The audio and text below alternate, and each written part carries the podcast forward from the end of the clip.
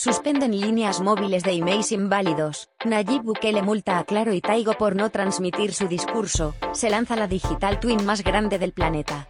Esto y más en Telecom Podcast, el único podcast con inteligencia artificial en titulares.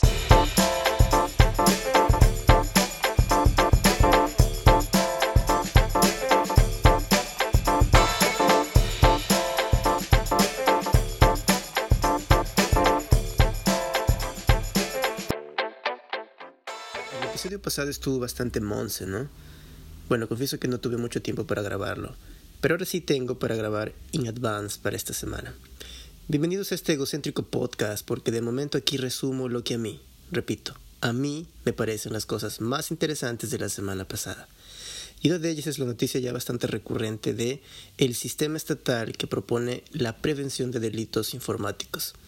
Así es como CIPEL este pasado 4 de junio ha bloqueado los emails inválidos, es decir, los no registrados, que bueno, podrían ser robados o usados para efectuar fraudes electrónicos. Y esos fraudes electrónicos no son poca cosa. Entre enero y abril del 2021 se han registrado en promedio 300 denuncias de delitos informáticos por mes, un número particularmente alto comparado a las estadísticas del año pasado.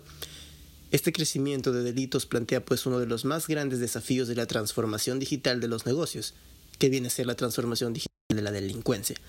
Porque claro, nuestras empresas no son las únicas en transformarse. También el rubro delincuencial tiene sus planes de transformación. Quién sabe, hasta tengan mejores incentivos para ello. Lo bueno es que no tenemos esta sensación de que el Estado está letargado en todo. Nos falta un montón, pero estamos avanzando.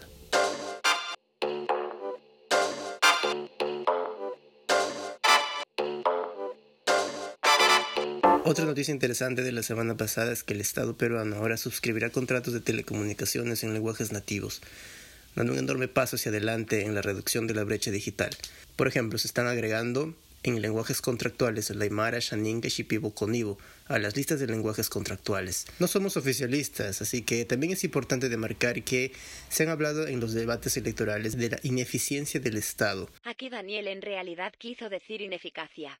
Perdónenlo. Esto corresponde también a los presupuestos en telecomunicaciones, pues, según dice el peruano, Pronatel ejecutó solamente el 60% de su presupuesto en Cusco, Junín, Lima, Puno, Amazonas, Moquegua, entre otros.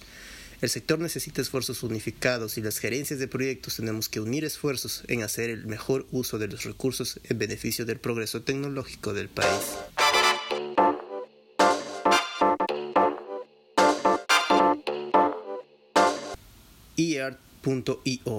Esta es la página web de Digital Twin más grande del planeta, literalmente hablando. Sería bueno empezar definiendo qué es Digital Twin. Bueno, dejaré que nuestra inteligencia artificial, que a propósito no tiene nombre, de hecho déjenme en comentarios o mensajes de voz cuál nombre le pondrían, nos pueda leer lo que significa Digital Twin. Un digital twin o gemelo digital es una réplica virtual de un objeto o sistema que simula el comportamiento de su homólogo real con el fin de monitorizarlo para analizar su comportamiento en determinadas situaciones y mejorar su eficacia. Bastante claro, ¿no? Gracias a inteligencia artificial sin nombre. Bueno, a alguien se le ocurrió clonar digitalmente nuestro planeta. Y como sé que ya te carcome la curiosidad, te dejo el enlace en la descripción de este episodio. Me lo puedes agradecer después.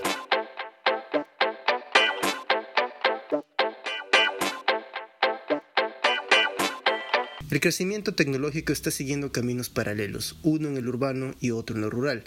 Del primero es bueno notar que en Chile se han lanzado experiencias inmersivas de transmisión de datos 5G, enfocados principalmente en eventos deportivos AR, VR y XR. La experiencia de datos en baja latencia ha sido toda una novedad de la mano de Ericsson. Por otro lado, en el terreno rural, eso suena mal, ¿no? Bueno, en la línea rural, Corea y Perú se unen para reducir la brecha digital en zonas rurales de, obviamente, Perú. Esto es un gran paso en este patrón de alianzas intergubernamentales para proyectos estratégicos y continuará siendo esto una próxima estrategia en el siguiente gobierno. La verdad, ni idea. Y cerrando este episodio, una noticia un poco random. El presidente influencer, casi idealizado por algunos, que seguramente han visto sus videos en Facebook o YouTube, Nayib Bukele expresa que estaría aplicando una multa de 500 mil dólares a Clavitivo del Salvador por no haber transmitido su discurso a la Asamblea Legislativa es una muestra clara del aparato ideológico tratando de controlar el Estado, tuiteó el presidente. Aquí noticias para picar. La ITU lanza una nueva página web de ITU Las Américas. Búscalo en Google. Los latinos aplazan las actualizaciones de aplicaciones en un mayor porcentaje que los otros habitantes de otras regiones. Por ejemplo, en Perú, el 48% de peruanos no les gusta actualizar sus aplicaciones. Se lanzó el P50, pero no el de Huawei sino el PIL 50, el auto más pequeño del mundo jamás fabricado. Este lunes 7 es la WWDC 2021 de Apple y estoy seguro que no tengo que decir nada más al respecto. Nos vemos.